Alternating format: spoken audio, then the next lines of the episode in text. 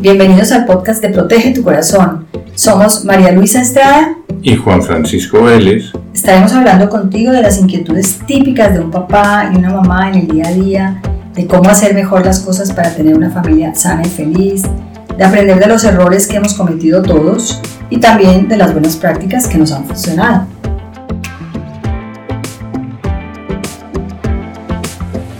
Seguimos nuevamente hoy con Alejandro Villena Moya, a quien tuvimos en el podcast anterior. Y para quienes no lo conocen, recordamos que él es psicólogo general sanitario, coordinador de la Unidad de Sexología y Salud Sexual y coordinador del Grupo de Investigación en Sexualidad en la consulta del Dr. Chiclana en Madrid. Es asesor clínico de la plataforma ciudadana Dale una Vuelta ha presentado sus trabajos de investigación sobre las consecuencias del consumo de pornografía en la Asociación Mundial de Salud Sexual y es miembro de la Sociedad Europea para la Medicina Sexual. Y además imparte talleres para adolescentes, padres y profesores sobre la influencia de la pornografía y la importancia de la educación sexual en general. Pues nada, nada menos que con toda esta experiencia lo hemos invitado hoy para seguir hablando sobre pues el consumo de pornografía, cómo prevenirlo, cómo solucionar o a enfrentar situaciones que se presentan, etc. Justo la semana pasada estuvimos en un colegio, esta semana en otro, y nos seguimos topando con que los papás dudan de que hay que hablar o, tienen miedo a iniciar la conversación. Y estamos hablando de papás de niños de 9, 10 años. Y uno, como que uno dice, pero no puede ser que todavía duden de que hay que hacerlo. Pues sí, todavía dudan de, de iniciar la conversación o todavía piensan a ver, ¿a quién le puedo endosar este problema? o sea, ¿quién me va a reemplazar a mí? ¿Cierto? Como, como buscando quién haga eso por mí. Entonces, a veces incluso, pues está bien, son ayudas, contratan a alguien, pero, pero es algo que no se pueden quitar de encima. O sea, es una responsabilidad maravillosa de los papás, ¿no? O sea, no es, es estupendo todo el, todo el material que has comentado. Además, es verdad que a veces los padres se encuentran como bloqueados. Eso. Y, y, es comprensible, ¿no? Porque además esto, digo, aparte de ser marido, mujer, persona, trabajador, eh, tener que atender a toda mi familia, mi propia vida personal, meterme un asunto más y un problema más de la educación sexual, pues es algo que, que fácilmente lo puedo descartar o rechazar. Entonces sí que es verdad que todo lo que pueda facilitar eh, esta conversación a los padres yo creo que les da mucha luz. Nosotros, justo cuando lo comentaba, me he acordado de que tenemos una, una tabla también en la que, eh, esto no es a través de imágenes, pero ponemos frases eh, sobre sexualidad sana o sexualidad en la pornografía. Y entonces ponemos, la sexualidad es algo íntimo, y tenemos como un juego con tarjetas rojas y tarjetas verdes para que los adolescentes puedan levantar en la sesión para decir, sí, esto, esto es verdad o, o creo, esto no me parece bien y generar este debate, todo este tipo de juegos Qué bien. se pueden hacer en casa. Yo creo que si, si, uno, muy bueno. si uno es creativo... Sí, sí, muy bueno. Sigue, sigue. Puede, puede introducir estas ideas, ¿no? Claro, sí, sí, no, por supuesto.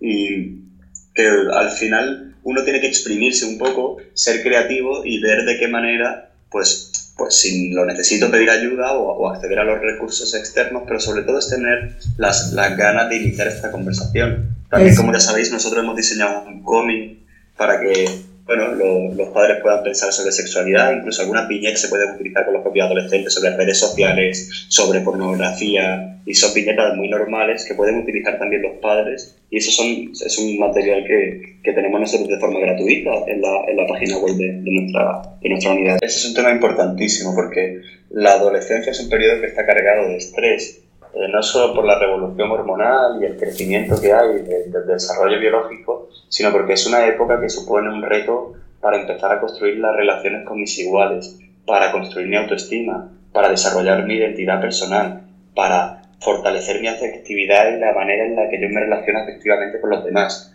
Todo esto es, es, es complicadísimo y todos hemos vivido la adolescencia y, y, lo hemos pasado mal y nos hemos sentido inseguros y, y realmente es un reto. Y claro, o sea, ya es un reto para cualquier persona y si a eso le sumamos personas que tienden más a la introversión, que tienen más dificultades de habilidades sociales, o ya no, o ya no hablo de casos más extremos de personas que reciban bullying o que tengan algún tipo de trauma, todo esto va a generar una alteración en las emociones, en la vivencia y en la regulación de las emociones, que es muy fácil que el adolescente, como lo que tiene muy cerca y muy a mano es la pornografía, y sobre todo porque la potencia que tiene la sexualidad o la pornografía o, la masturbación con la pornografía, porque eso me produce, claro, un alivio, eso produce eh, fisiológicamente, aunque sea a corto plazo, me produce una calma y una serenidad. Por tanto, es muy fácil acudir a esa pornografía porque la pornografía en sí misma es muy adictiva y tiene esa potencia para calmar momentáneamente eh, el estrés o la situación o la dificultad que esté viviendo el adolescente y esto haga que el adolescente al final diga, bueno, pues entonces esto es estupendo para calmarme y, y no desarrolle otros mecanismos que le hagan eh, desarrollar un sistema de regulación emocional sano. Por eso es importante y va muy ligado todo el tema de la inteligencia emocional dentro de los adolescentes, que sepan ponerle nombre a las emociones, que sepan expresar las emociones con los demás, que sean personas abiertas, que tengan un círculo social adecuado, que, que, tengan actividades y un proyecto de vida que valga la pena. Es importante educar en la autoestima, fortalecer a la persona, buscar las cualidades y las, los aspectos positivos que tiene ese adolescente. Eh, también explicarles los retos que tiene a nivel social, la presión de la sociedad. Y en definitiva yo lo que creo que hay que hacer es de hacer, hacer adolescentes responsables y, adolescentes libres pero con responsabilidad. Es verdad que hoy día presumimos mucho de libertades, pero sin embargo no educamos para gestionar esas libertades y para que se sea responsable con esa libertad. Y al final se, se deforma y se degenera el concepto de libertad, porque no, no puede haber una libertad sin una información de calidad, sin un conocimiento y sin una responsabilidad. La libertad no significa hacer lo que me dé la gana, sino aprender a tomar decisiones y para eso necesito conocer y tener una, una, información de calidad a la hora de enfrentarme a las cosas. Así no podemos evitar que el adolescente vea pornografía o se encuentre con un contenido sexual, porque se lo va a acabar encontrando y, ya, cada vez más, y en series, ya no solo en pornografía, en, en, la publicidad, pues lo que tenemos que es fortalecer al adolescente para que él mismo, yo se lo digo en las sesiones, yo nos vengo a decir eh, que dejéis de ver porno. Yo os vengo a enseñar, os vengo a dar argumentos para que seáis vosotros mismos los que después de esta sesión, o, por lo menos un poquito más, tengáis argumentos para que vosotros digáis que no a la pornografía, ¿no? Y que ellos interioricen esa motivación y eso se forje dentro de su identidad. Así sí, porque por ejemplo, el, mucha publicidad, como decías, entonces eso que tú mencionas del uso de la libertad, pues es invitarlos a que el encuentro con esas escenas o imágenes pues sean evitadas. Y si es eh, una serie que tiene muchas de esas escenas pues no solo ya evitar la escena sino evitar la serie pero por decisión personal. Así es. Una cuestión que quería comentarte. Mm, por ejemplo a estos papás entonces de, de la viñeta del comienzo de esta anécdota del comienzo tú qué les dirías cómo les ayudarías a manejar esa situación ya el niño se la encontró, ya la está viendo, ya dice que no es capaz de dejar de verla. Yo le diría que qué suerte, que qué suerte que el niño haya sido capaz y qué valiente de admitirle que no, que no es capaz de dejar de verla. Eso es un paso importantísimo y eso significa que ya hay un pilar de confianza y que ya, ya hay mucho trabajo muy bien hecho por parte de los padres y construido. O sea que es importante también mandar ese mensaje a veces esperanzador que aunque esto efectivamente es de suma gravedad y tenemos que ser conscientes, también es importante saber que si yo construyo una relación de afectividad sólida con mi hijo, va a ser muy fácil ayudarle. Es verdad que llegado a este punto, yo puedo plantearle primero que él reflexione y que se dé cuenta de, por ejemplo, qué cosas le llevan a consumir pornografía. le puedo ayudar a que busque otras maneras de canalizar perdón, sus emociones que busque otras maneras de regular el estrés, que tenga un deporte y una vida que le llene, que intente utilizar la música también para regularse, que lleve una estructura de vida. Pero normalmente cuando ya la persona no puede dejar de verlo, a veces necesita una ayuda externa por parte de un, de un psicólogo que nosotros, pues nosotros y seguro que allí en México también vosotros tenéis personas de confianza, sí. Eh, para que pueda comprender un poco qué hay debajo, porque a pesar de que hay personas que simplemente son adictos a la pornografía por un puro hábito, digamos, y que es simplemente una escalada, digamos, a nivel adictivo, porque el, el cuerpo, por la propia adicción y ese efecto de tolerancia, me pide cada vez más contenido, y es un hábito que tengo que descondicionar. Luego sí que hay otros pacientes, otros adolescentes, otras personas que tienen patologías psiquiátricas de base o patologías psicológicas. Por ejemplo, un trastorno obsesivo compulsivo. Son personas que muy fácilmente acaban en la pornografía porque les alivia toda esa ansiedad que le producen las obsesiones. Y es una manera eh, de, de, calmarse también. Personas que tienen un TDAH o niños que tienen un TDAH, porque como son tan impulsivos, les cuesta tanto frenar, a veces es muy fácil que estas personas, estas personas se acaben en la, en la pornografía. También personas que tienen un perfil adictivo, que son personas que acuden a, la comida de forma muy compulsiva o también a, la, a cualquier otra sustancia, personas que, que, fumen también o que consuman otro tipo de sustancias, también son como un perfil de riesgo.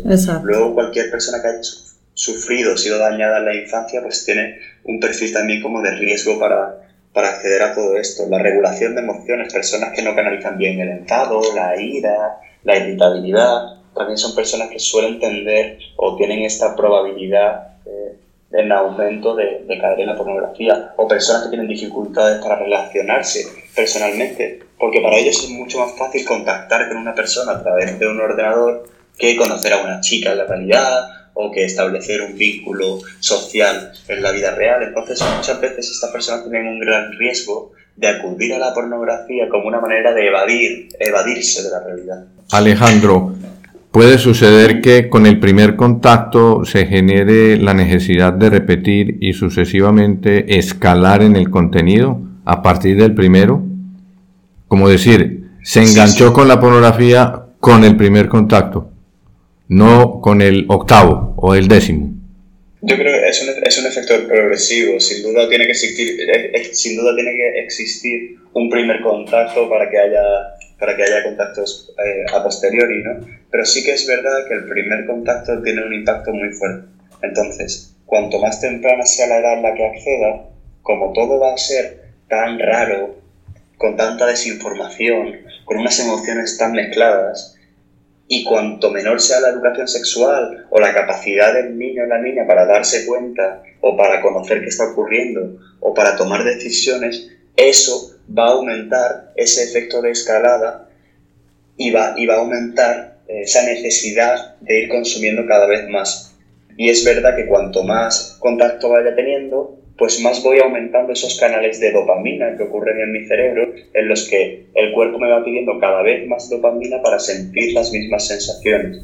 Por tanto, siempre se inicia con ese primer contacto, cuanto menor sea la edad, más, más, más negativo será ese desarrollo y cuanto menor sea la capacidad del adolescente para pararlo, para preguntar o para hablar o para gestionar eso, pues más dañino va a ser y más probabilidad hay de que eso se vaya produciendo eh, de que se vaya produciendo un efecto escalada en este adolescente. Ahora, ese primer contacto puede generar los efectos adictivos si, por ejemplo, hay detrás de, de esa niña o ese niño todos esos factores de riesgo que tú mencionabas.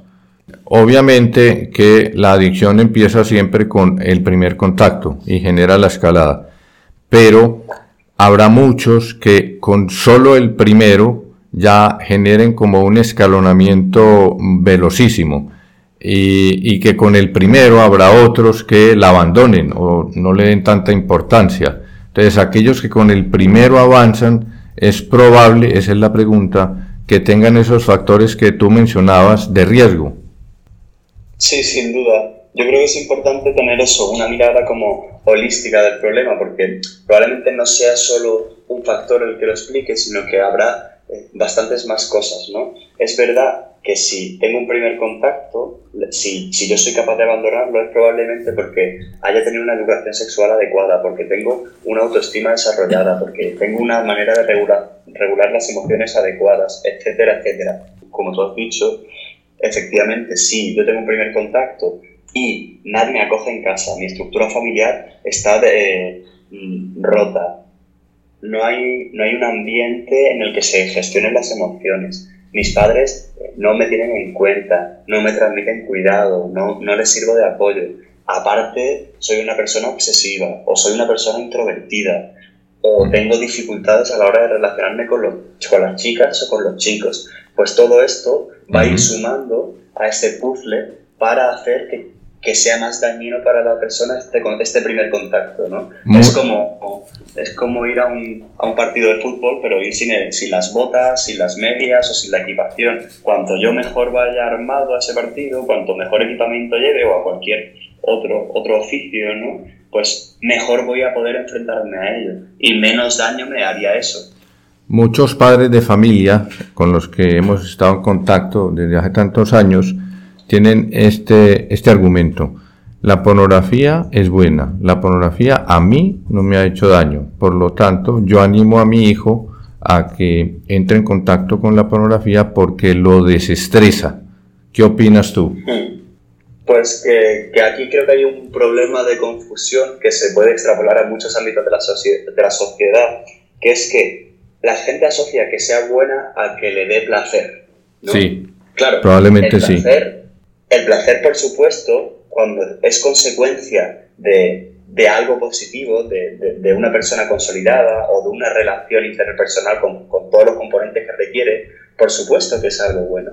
Pero porque la pornografía me dé placer no significa que no sea bueno, no significa que no sea malo. Y porque la pornografía yo no, yo no me dé cuenta de cómo me influye, tampoco significa que eso sea positivo, ¿no? Ajá. Puedo poner, un ejemplo, puedo poner un ejemplo un poco extremo, pero en los pacientes que tienen intentos de suicidio, cuando, cuando hacen un intento con un corte, sienten placer, pero lo que están es aliviando un dolor que hay debajo.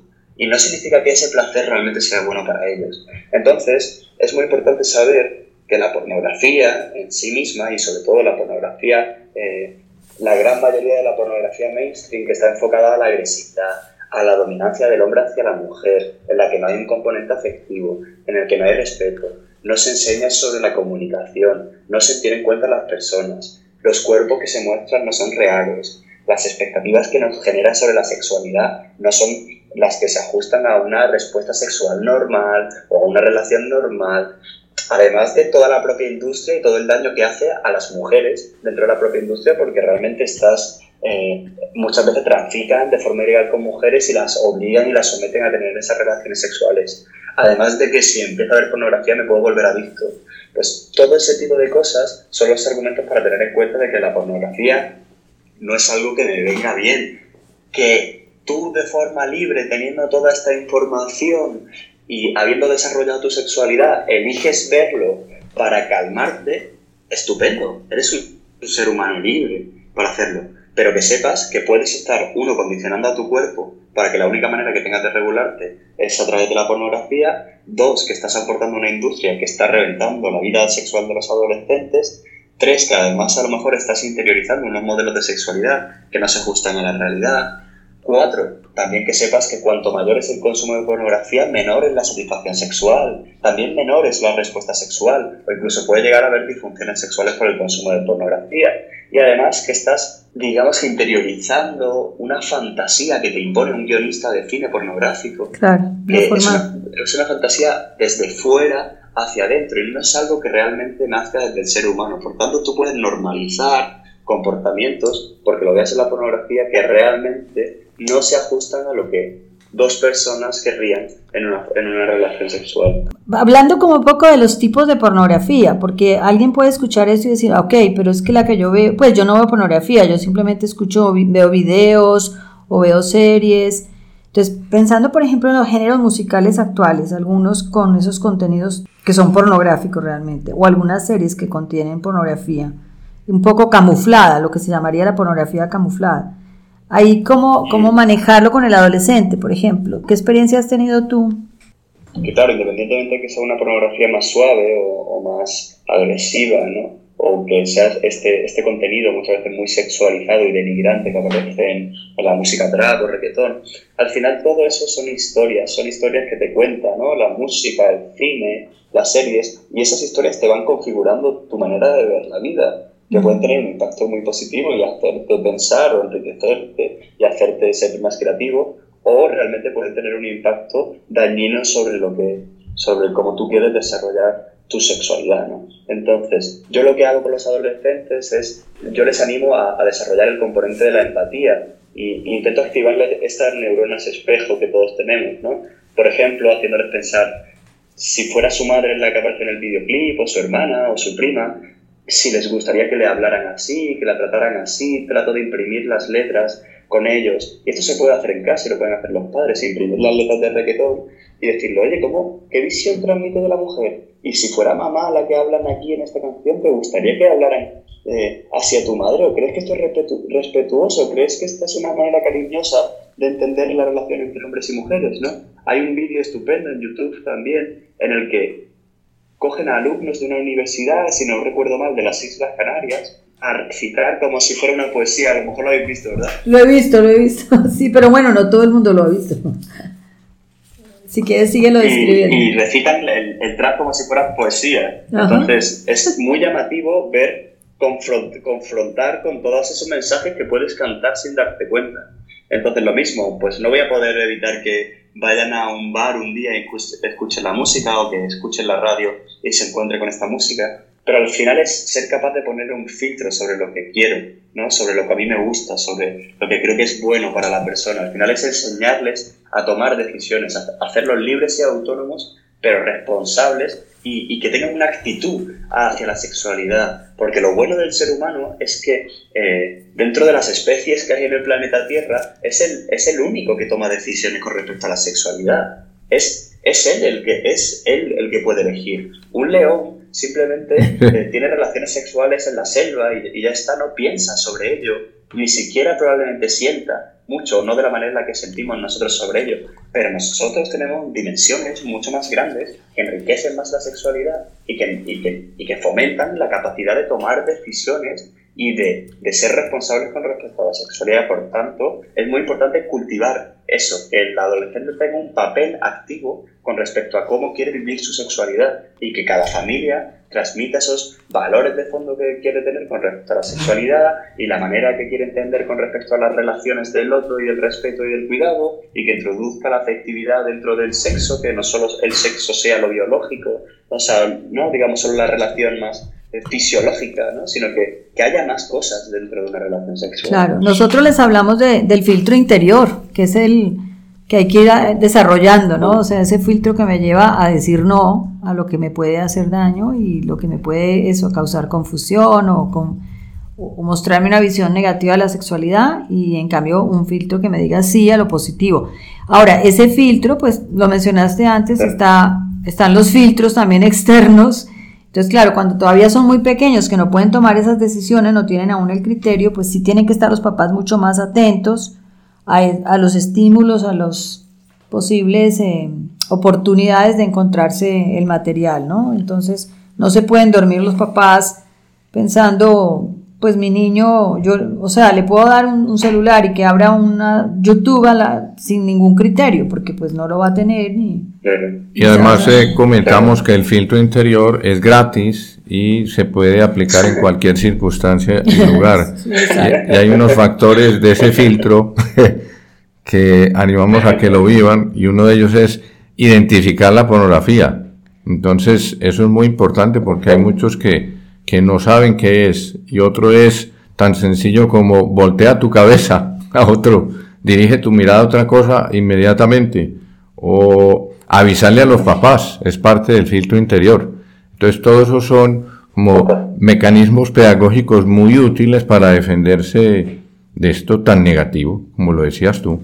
Hay un Alejandro y es que nos la comentan muchísimos padres y directores de colegios y es las terapias son eficaces? ¿Cuánto tiempo en promedio dura una terapia? Eh, ¿Cuáles son los, las terapias más exitosas? ¿Dónde buscar o qué, qué especialista buscar porque maneja una terapia A o B o C? Un poco por ahí, como la esperanza, porque es verdad, el 67% de los adolescentes o o, niños o, niñas de menos de 17 años ya han estado en contacto con la pornografía. Entonces muchos de ellos han caído en la adicción. Entonces la pregunta sería la siguiente, Alejandro. Muchos padres eh, nos preguntan a nosotros, ¿es, ¿es eficaz cualquier terapia para un hijo que esté adicto? ¿Cuánto tiempo dura? Y otra, ¿qué tipo de, de terapias son las más eficaces? Pues sin duda, mira, esta es, esta es una pregunta interesantísima porque este es un camino que también los psicólogos llevamos recorriendo durante pocos años. Es decir, aunque hay un componente que es de una adicción como cualquier otra, parece que este tema de la adicción a la pornografía pues, requiere de un abordaje específico, requiere de terapias eh, con una formación también en la sexualidad, por tanto, nosotros estamos avanzando también en estos protocolos de actuación y los estamos renovando y aprendiendo mucho sobre esto porque nosotros nos hemos encontrado un poco, digamos, eh, en blanco, ¿no? O con, con, información que venía de otros países para ir pudiendo avanzar sobre esto. Pero por suerte ya empiezan a demostrar muchas terapias eficacia, ¿no? Creo que la terapia cognitivo-conductual, que es una terapia clásica dentro de la psicología, a día de hoy es la que ha demostrado tener más eficacia. Sin embargo, el modelo que nosotros tenemos en la consulta aboga por un modelo más integrador.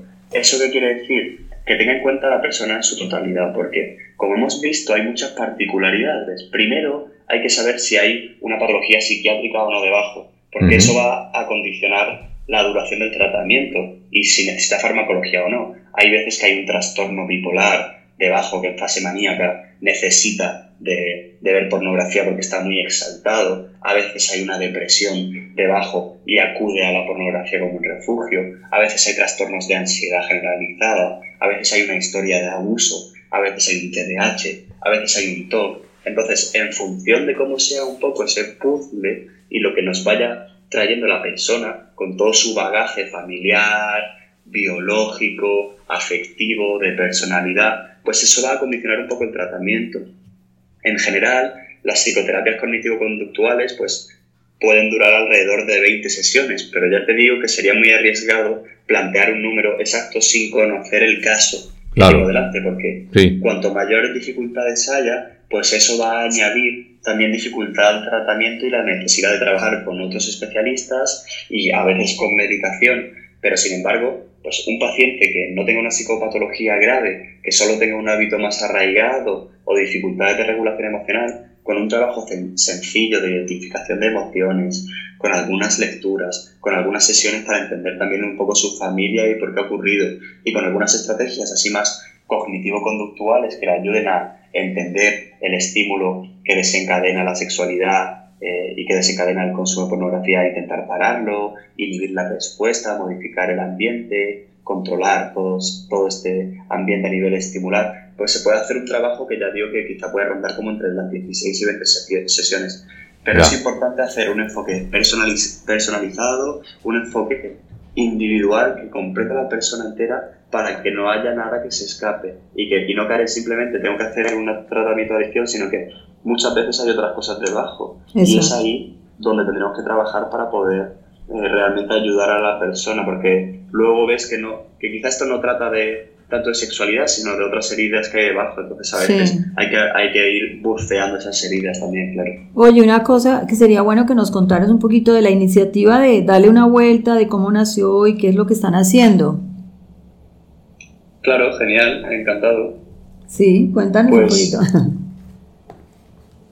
Pues mira, darle una vuelta eh, surge de una, de una necesidad, ¿no? Nosotros, un, grupo de, personas, un periodista, un padre, una madre de familia y personas también del ámbito clínico, eh, nos damos cuenta de la necesidad que hay de hablar de pornografía. El nombre de darle una vuelta, ¿no? De darle una vuelta, tiene que ver con eso, con darle una vuelta, con repensar un poco este tema de la pornografía, con eh, dejar de normalizar el consumo de pornografía y concienciar y responsabilizar a la sociedad sobre realmente este, estas consecuencias negativas o perjudiciales que puede tener la pornografía. Y nosotros vimos que en España no había nadie que se dedicara a todo este tema. Entonces montamos una, una plataforma ciudadana a través de una página web en el que en un blog eh, basándonos siempre en artículos científicos, con nuestras propias investigaciones que realizamos también nosotros en, en sexualidad, pues tratamos de transmitir una información de lo que pensamos que era una sexualidad sana, saludable y de las consecuencias y el daño que hace la pornografía este desarrollo de la sexualidad sana. Para eso creamos una sección de ayuda también, donde desde la propia página web tenemos un botón para que las personas puedan escribirnos de forma gratuita y nosotros tratamos de asesorarles, de derivarles a profesionales especializados en su zona, ya sea en, en México, Sudamérica, en diferentes zonas de España, tratamos de asesorarles para que puedan tener un profesional que les ayude si vemos que es necesario o no es, y, no es suficiente con los pequeños consejos que damos de inicio. Y luego empezó también todo este tema de las sesiones en colegios, aparecer en medios de comunicación como una manera de, de, abrir un debate ¿no? y de generar voces que fueran un poco críticas con respecto al consumo de pornografía. Y ya te digo, no por eh, demonizar la pornografía, sino porque veíamos la necesidad de abogar por una sexualidad sana y veíamos también el daño que estaba haciendo dentro de, la de las clínicas y, en la propia psicología a los pacientes. ¿no? Entonces vimos que era muy necesario trabajar con esto. Fabuloso, muy bueno. Una cosa, eh, si puede decirse por último, eh, en dos frases, sí. ¿qué le podrías decir a los que nos escuchan? En dos frases, ¿cómo evitar el contacto de pornografía con los hijos? otras, otras dos en dos frases o en tres, como tú quieras, qué hacer, qué hacer con un hijo que ya se topó con la pornografía. O sea, como muy sintéticamente, qué hacer para evitarla y qué hacer si ya el hijo ya está en contacto con ella. Yo diría eh, educar, querer y apoyar. Creo que si lo puedo resumir en tres frases. Educar, eh, querer y tres palabras, pero educar, querer y apoyar. O sea, EQA. EQA. EQA. EQA. Educar, querer y apoyar. Así es, está bien. Está muy bien. Así, se puede, así se puede titular. Muy bien. ¿Y para salir, para salir de ella? Si ya hay un caso. Salir de ella, sí. Esperanza libertad y esfuerzo. Ya, o sea, E-L-E. -E. En pocas palabras, L. Muy bueno, muy bueno, excelente. No, pues qué bueno, Alejandro, haber contado contigo para compartir toda esta información maravillosa y necesarísima hoy en día. Eh, de verdad. Sí, probablemente, pues volvamos a vernos más adelante, volvamos a invitarte. Eh, nos ha encantado estar contigo y, pues si esperamos que si hay preguntas de los padres y gente que nos escriba, también te contaremos a ti. Y te decimos entonces en pocas letras MG, que quiere decir muchas gracias. Nada, sido un placer, de verdad que estoy encantado. Fue un, fue un placer conoceros y que podamos hacer cosas juntos, a mí me encanta, así que de verdad contad conmigo para lo que queráis y cualquier cosa que vaya surgiendo y avanzando, espero que podamos seguir trabajando juntos. Claro, ahí nos, pues nos vamos para ayudar. Gracias. Nos vamos apoyando unos a otros y vamos reforzándonos en toda esta labor que hacemos, ¿no? Excelente.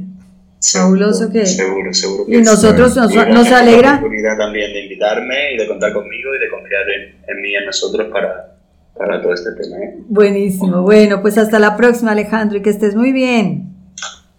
Gracias, cuidaros. bueno, igualmente. Hasta luego.